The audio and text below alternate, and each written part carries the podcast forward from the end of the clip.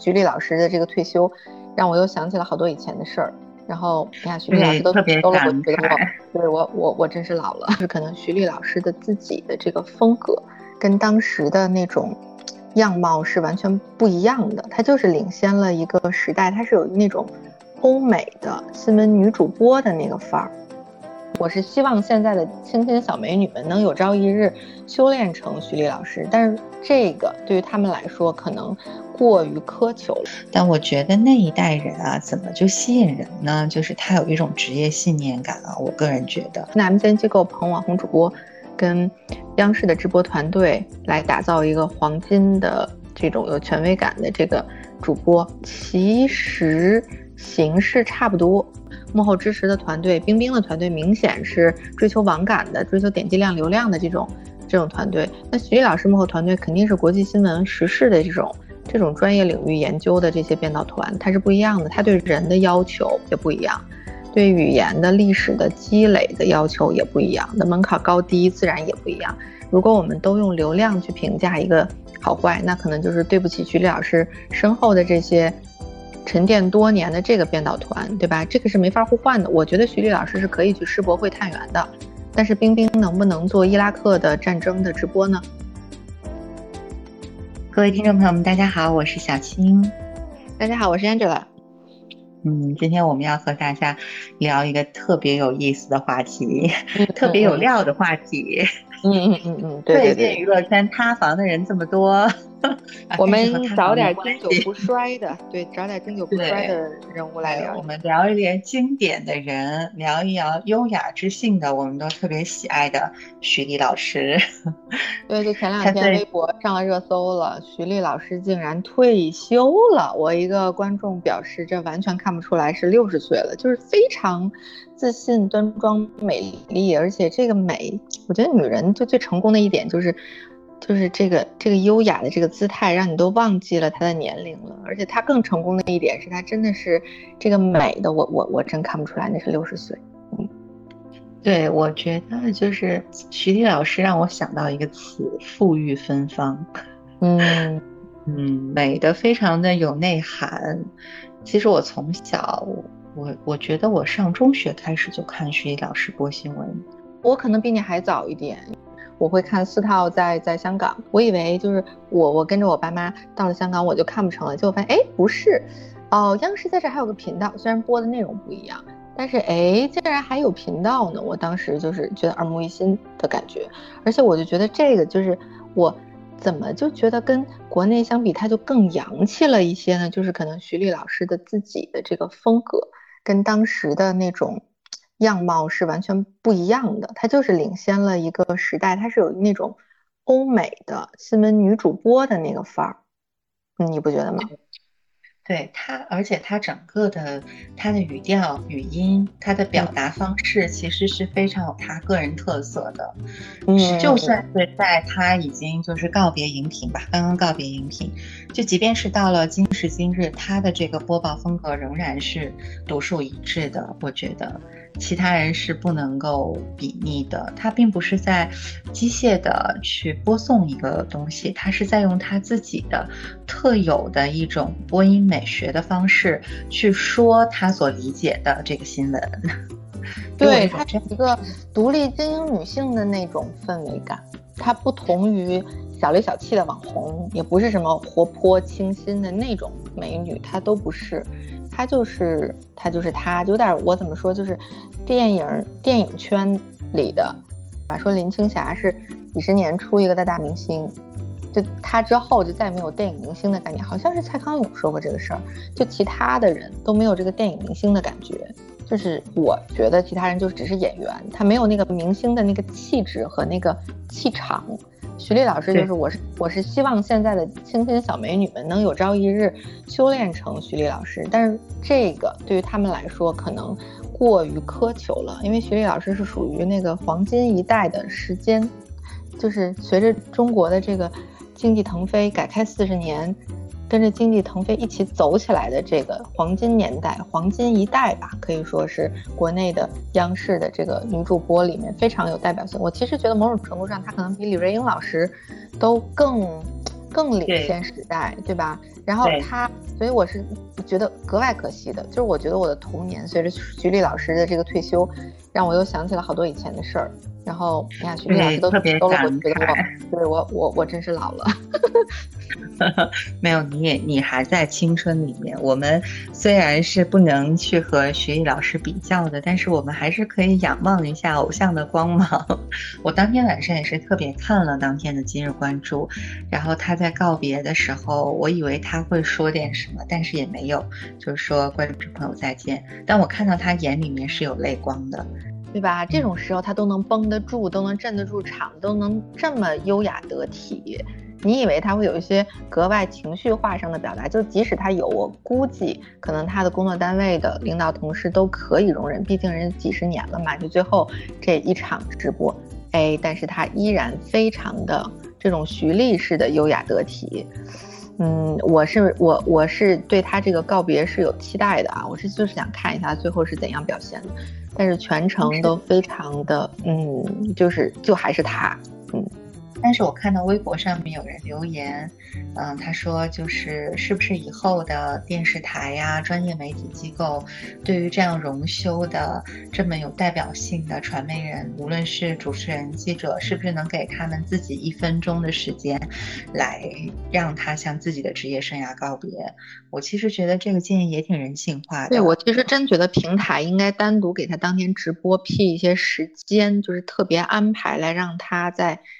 他的就是主页的电视端的平台上来跟我们观众有一个不是交代也好，是告别阶段性的告别，哪怕以后再返聘的，反正我们不知道也不知道后面了，就是希望他有一个非常有仪式感的，毕竟观众有一个对对吧？这种告别要正式一点啊，就不能让我们自己在心里揣度啊，这就是最后了吧？总觉得还少点什么。嗯，然后不知道小青有没有看到，我隔天还是还是当天，我有点记不清了那个时间线啊。是上海的那个澎湃有一篇是说，就是这个都是冰冰的时代加引号啊，就是还是需要像徐丽老师这样的人。就是我就忽然想起来，就现在网络媒体的这些 MCN 机构，其实类比现在央视啊，就是或者是嗯。或者是别的一些老牌的媒体的这个编导团队，其实是有异曲同工之妙的，你不觉得吗？其实对不对？现在 M C N 机构捧网红主播，跟央视的直播团队来打造一个黄金的这种有权威感的这个主播，其实形式差不多，对吧？但是，嗯，所以你就说主播的这个权权威感是就是团队塑造的，它包括。稿件、嘉宾、提问角度这些，就前两天，真的就是前两天，微博还有一个热搜呢，说许知远的吐槽大会的那个稿子的写手上热搜了。也就是说，嗯，不只是说追星追偶像是虚无的，就如果你认为屏幕上的主播说的都是他本人想的，可能也是观众某种程度的一厢情愿。但是真的，你看像徐丽老师这种黄金年代的这个主播，他就是给你全方位的展示。你其实也，我们从小看着他长大，我们也其实看着他一步一步从直播新闻到到了一些呃阶段，他进入了央视大直播的这种，比如说地震啦，或者这些灾害性的直播，或者是后来他常驻的那个。啊，央视四套的那个访谈的那个节目，每天也是直播的，今日关注，就是你就发现，这个是一个新闻从业者的播音主持的一个进步的，就是曲线展示给我们看。我能相信他说的是他经过想的，不是说他的团队扔给他的东西。但是如果是别的，就是其他人跳了几步直接坐到这个台子上来，我可能真的就是认为，可能就是他的幕后直播团队给他的，嗯。可是 Angela，像你这样的观众是很少的，你知道吗？啊，是的，是的。我在上一上一期咱节目里就说，像我这种没事还要刷那个外网来看什么 Sky News 的人，这这实在是实在是太稀有这些，所以我其实可能有的时候对于这些行业里的人是有一些比较苛刻的要求。当天我也是看，就是有一些人在很很多呃媒体圈的朋友在转发这个徐丽老师荣休的这个新闻，但我觉得那一代人啊，怎么就吸引人呢？就是他有一种职业信念感啊。我个人觉得，这个和 MCN 机构和这个编导团，呃，也不能说有。没有关系，但是我觉得，比如现在的 MCN 机构，它是按照一个产品的形式来包装一个人的，某种意义上，它就是一个很人性化的一个真人商品。但是徐艺老师这样的人呢，他自己是按照一个成为专业主播的信念和要求来自我加持的，我觉得自我努力的。我我看到一个视频，就是他，呃，在离休的那一天，应该是在演播室里面啊，其他的应该是他们节目团队的人给他拍摄的。他说，在他职业生涯的这三十九年以来，啊，就是在央视的这三十九年，是他觉得他最荣光的三十九年，呃，他觉得所有的荣誉，他所有的好，他所有的历练，都是从这个平台来的。我们现在能不能指望 有哪一个网红啊，有哪一个这个知名的这个媒体人能再说出徐丽老师这样的话？我觉得很难。大家现在都觉得哦，我要出名，啊，我需要这个平台来成就我。但是对于这个平台有没有信赖感，对这个平台有没有一种敬畏心，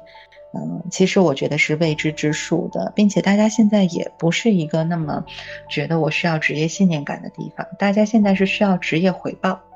就是你回报我多少，我就有多少的投入。我觉得这是完全成为不同的。两种气质的人的一个很重要的原因，我是这样觉得的。但我不是说冰冰不好哈，那王冰冰也是这个央视的这个名记者嘛，那她能走出来，自然也有她的这个原因，包括她个人形象，她的表达对于这个时代的一个呼应，包括她自己，我看她挺清醒的。她说：“哎呀，我挺惶恐的，就是我并不觉得我和明星和其他的人相比，我有什么才艺或者我很漂亮，我我没有，我是很惶恐的，我是很需要。”努力的，他有一些这样的表态，但是他的这个时代和徐艺老师那个时代真的太不同了，包括每一代人真的对自己的这个要求也都不一样。我觉得前面没有徐艺老师这样的人，嗯，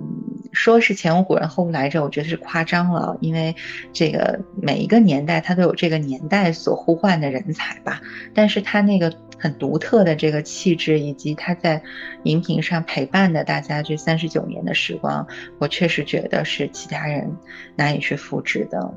王冰冰这个美女，我自己觉得可能是就是传统媒体就是刻意要走接地气的这个年轻化的一部一部表态，然后加上她自己呢又用功又可爱，确实吸引了很多网友。真的是心就是冰冰的了，我也能理解，因为一开始她刚出来的时候，我也觉得这个清新可爱的这个风格在国内很少见，但她这个是吗？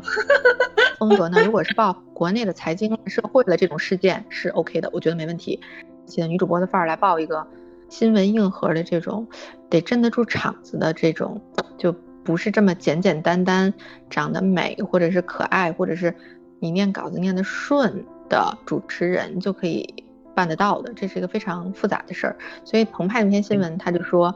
现在的这个时代不只需要冰冰，也需要徐丽。但我是觉得说，呃，你你就是门面对吧？你门面的这个这个事儿呢，就是女主播分很多种，风格不一样。你往后说呢，幕后支持的团队，冰冰的团队明显是追求网感的，追求点击量、流量的这种这种团队。那徐丽老师幕后团队肯定是国际新闻、时事的这种。这种专业领域研究的这些编导团，它是不一样的，它对人的要求也不一样，对语言的历史的积累的要求也不一样，那门槛高低自然也不一样。如果我们都用流量去评价一个好坏，那可能就是对不起徐丽老师身后的这些沉淀多年的这个编导团，对吧？这个是没法互换的。我觉得徐丽老师是可以去世博会探员的，但是冰冰能不能做伊拉克的战争的直播呢？就是就是现在是可能是阿富汗局势来镇场子呢，不能，是吧？所以现在就是说人的修炼和幕后的编导团队，就都不一样，没法替代。但是真的就是他在时代的风口上，冰冰的这个团队可能更吃香。所以你说怎么说呢？让大家都对自己要求要求有什么必要呢？他又不能获得他投入上的好处，就大家就是吧？这就每个我我刚说到这儿，我觉得可能每一个时代都有每一个时代很嗯出挑的女主播吧。可能在她那个时代的时候，她都曾经有过这个让人质疑或者非议的地方，但是最后也都成为了这个